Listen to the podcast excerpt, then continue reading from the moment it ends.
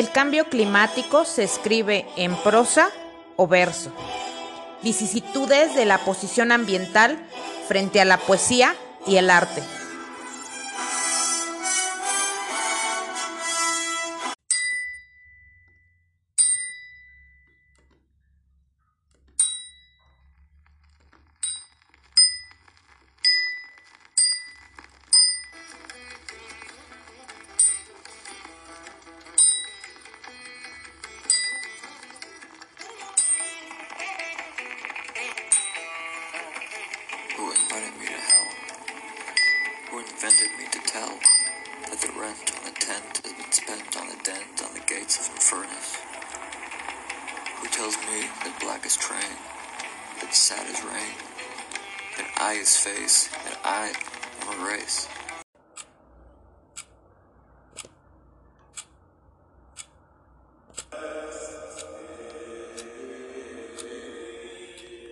No importa la cantidad de sonetos que compongan un poema, cada verso debe hablarnos sobre el descenso de nuestra conciencia.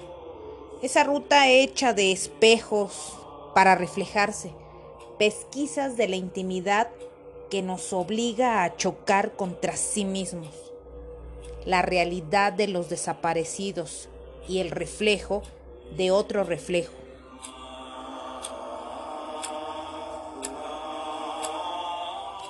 La poesía mantiene una relación literaria e intelectual basada en una pasión compartida por la imaginación como mero acto creativo y nuestro amor por las letras. La pasión poética no es más que la forma derivada de la pasión por la imaginación, esencial para la vida del espíritu de una persona.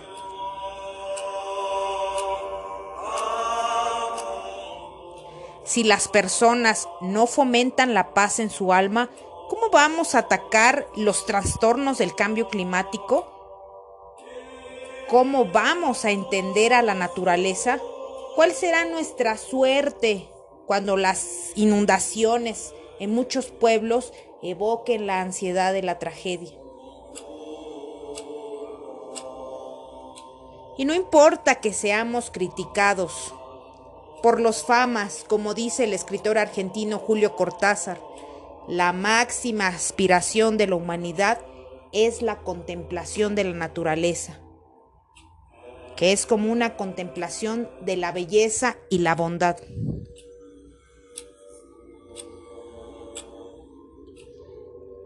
Casi siempre la pasión poética y la búsqueda del conocimiento científico en pro del medio ambiente resultan ser acciones solitarias.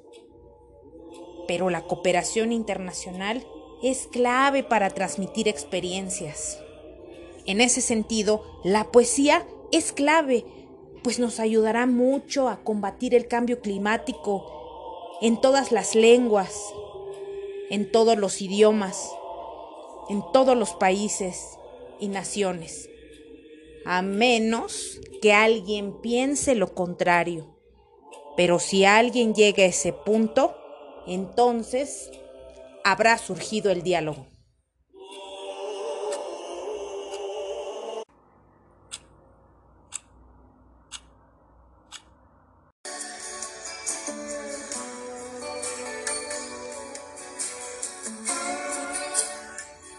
El día de hoy, en Resonancia Ambiental, nos acompaña la poeta, escritora y periodista Aura Sabina.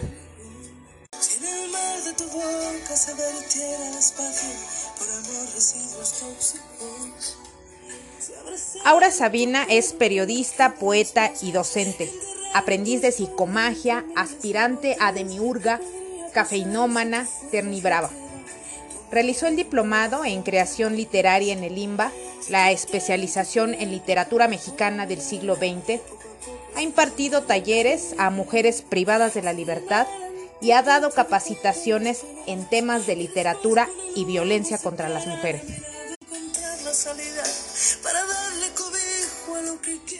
Aura Sabina también es autora del libro Rita Guerrero, El canto de la Sibila, de Ediciones del Ermitaño, y de Al final del naufragio quedó este manuscrito capitana, de Aquelarre Editoras. compilada en diversas antologías y revistas nacionales e internacionales. Colaboró durante 10 años en Mujeres Net. También es activista autónoma y productora del documental Nosotras ya decidimos, por el derecho a decidir en Quintana Roo. Estudió la maestría en literatura hispanoamericana en la Benemérita Universidad Autónoma de Puebla.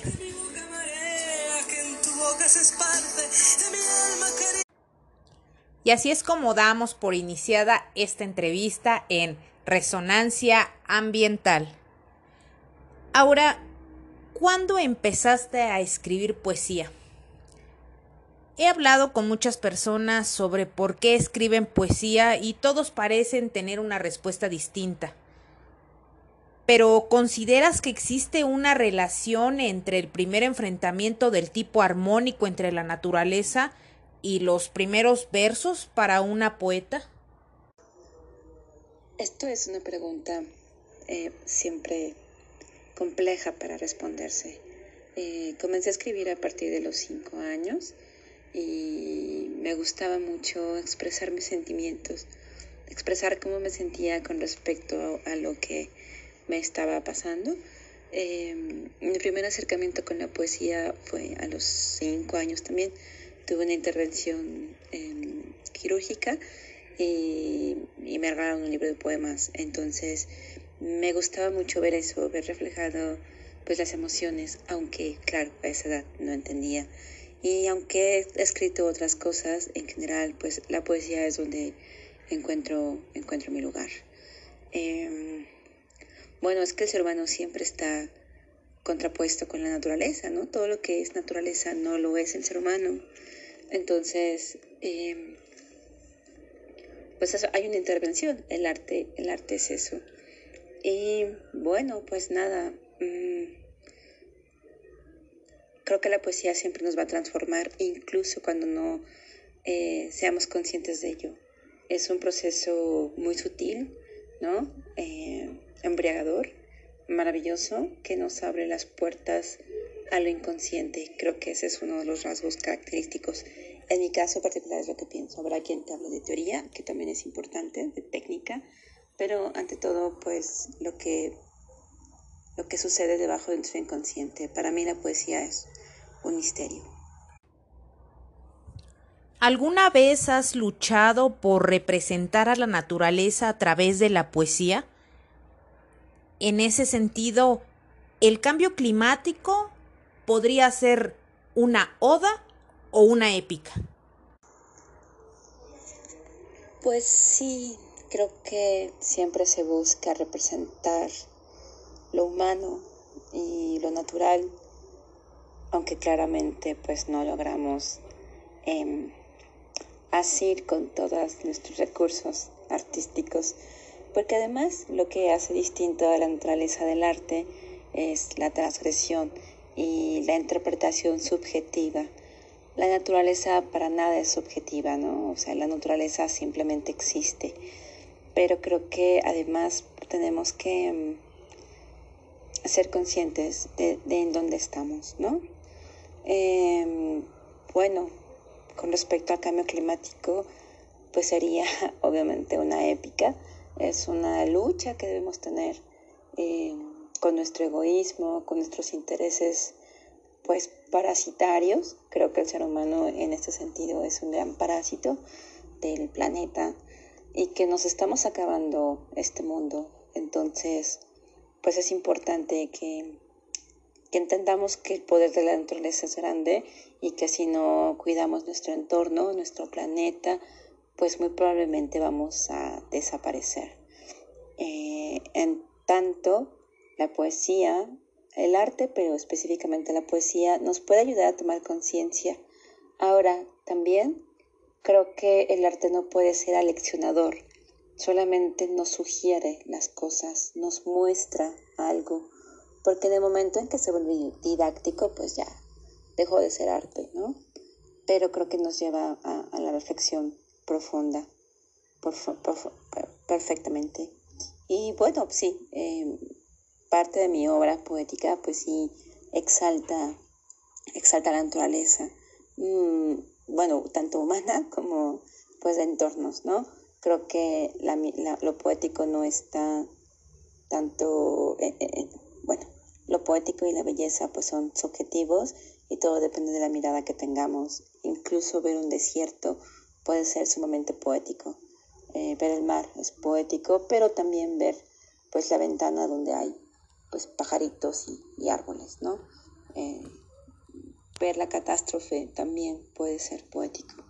Entonces, pues eso. Por último, Aura, si tuvieras que escribir una poesía en torno a la escasez del agua, cambio climático y residuos radioactivos, por mencionar algunos impactos ambientales, ¿elegirías la prosa o el verso? Uy, pues yo creo que la poesía eh, se siente mejor en verso.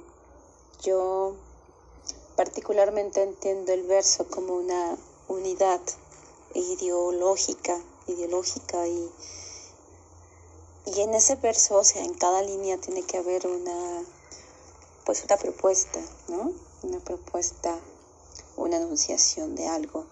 Y creo que es más, más fuerte, te, te, pide más, pues sí, contundencia. Eh, sí me gusta escribir en prosa.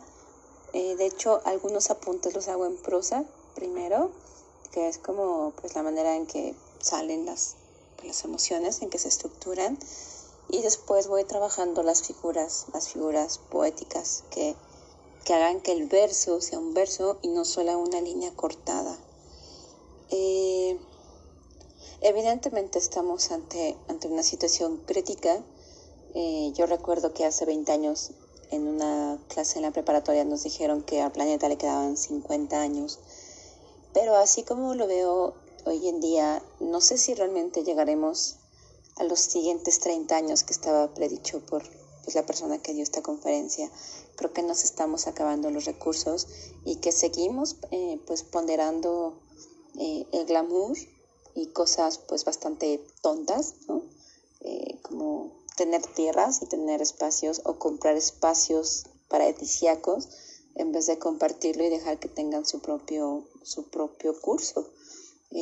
O sea, todos los lugares que, a donde llegamos, pues, pues lo colonizamos y lo echamos a perder en vías del, del progreso, pero creo que nos hace falta muchísima conciencia y al paso que vamos y en la manera en que desperdiciamos agua y en la manera en que las empresas se agencian los espacios, en que generan presas, ¿no? pues es muy complicado.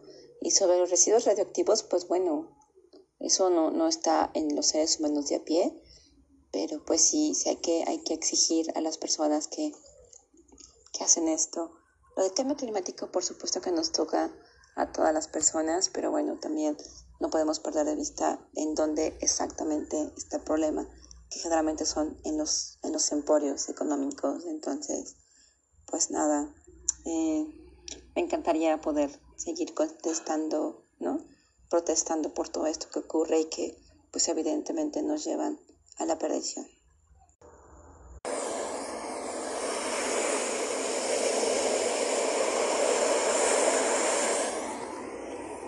Se nota el mar incluso a la distancia, porque el oleaje nunca abandona los ojos de quien contempló su estallido suave porque la arena tarda en marcharse de la ropa, el cuerpo, el alma, y ya jamás se vuelve igual, y ya jamás se vuelve.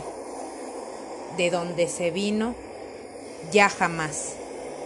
Fragmento del libro Al final del naufragio quedó este manuscrito, capitana, de Aura Sabino.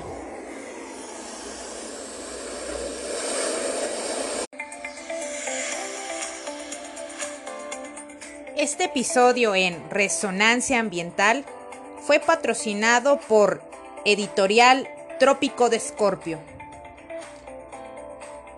Los libros más recientes que puedes encontrar en este editorial son La venganza, Placer de Dioses, Un huracán en el Golfo de México, Pedacitos de tu alma, Mujer. Y más y más libros en Trópico de Escorpio, editorial.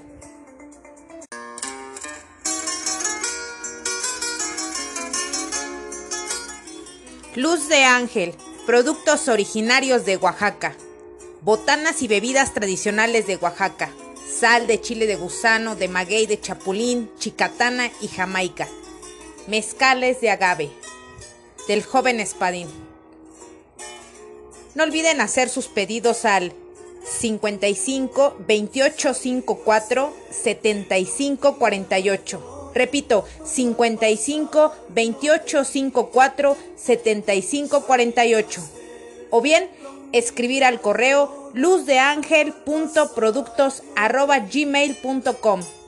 Luz de Ángel, productos originarios de Oaxaca.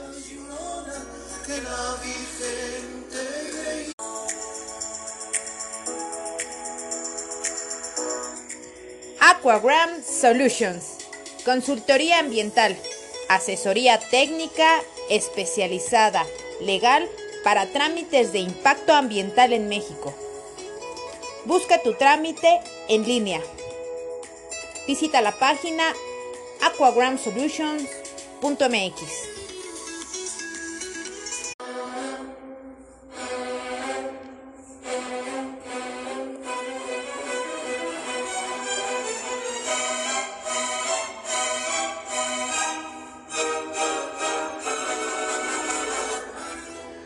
Queremos agradecer la excelente participación de la poeta y escritora Aura Sabina.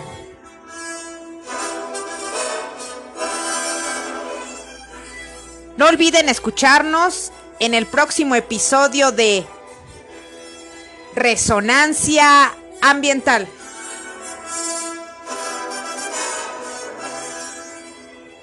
Donde entrevistamos a las y los líderes ambientales del hoy y el mañana.